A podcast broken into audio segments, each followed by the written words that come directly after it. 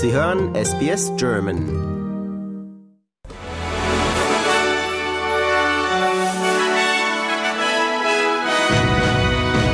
Sie hören den SBS German Newsflash an diesem Montag, den 17. Juli. Mein Name ist Benjamin Kantak. Die internationale Beratungsfirma Deloitte hat zugegeben, dass Mitarbeiter gegen Verschwiegenheitserklärungen verstoßen hätten durch eine falsche Handhabung von Regierungsinformationen. Führungskräfte von Deloitte Australia wurden von einem Senatskomitee für Finanzen und öffentliche Verwaltung zur Frage zur Rede gestellt und haben Fragen beantwortet zu ihrer Arbeit mit der Regierung. Die Anhörung fand im Schatten des PwC Steuerskandals statt. Laut eines neuen Berichts zeigen sich Frauen in der Medienindustrie besorgt über Geschlechtergleichberechtigung und einen Mangel an Unterstützung innerhalb der Branche. Der Women in Media Industry Report gibt an, 54 Prozent der beschäftigten Frauen seien unsicher oder unzufrieden mit dem Fortschritt ihrer Karrieren.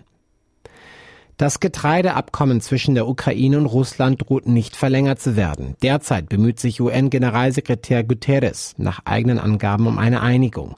Russland bemängelt, dass das Land zwar Agrarprodukte exportieren könne, jedoch werde die Bezahlung wegen der Sanktionen erschwert.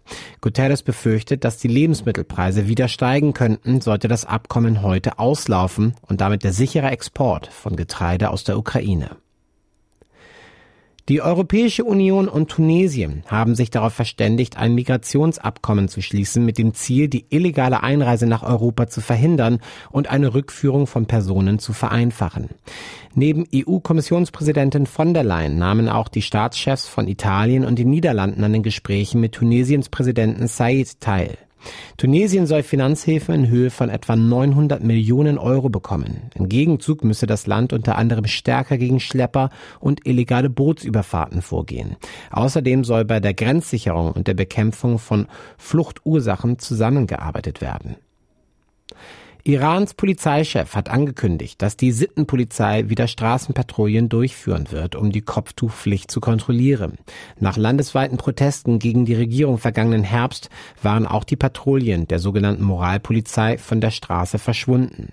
Viele Frauen im Land hatten in den vergangenen Monaten die islamischen Kleidungsregeln ignoriert, auch als Zeichen des stillen Protests. In dem Land gab es mehrere Exekutionen als Reaktionen auf den Aufstand.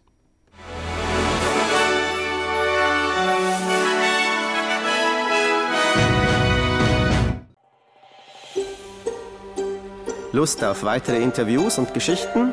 Uns gibt's auf allen großen Podcast-Plattformen wie Apple, Google und Spotify.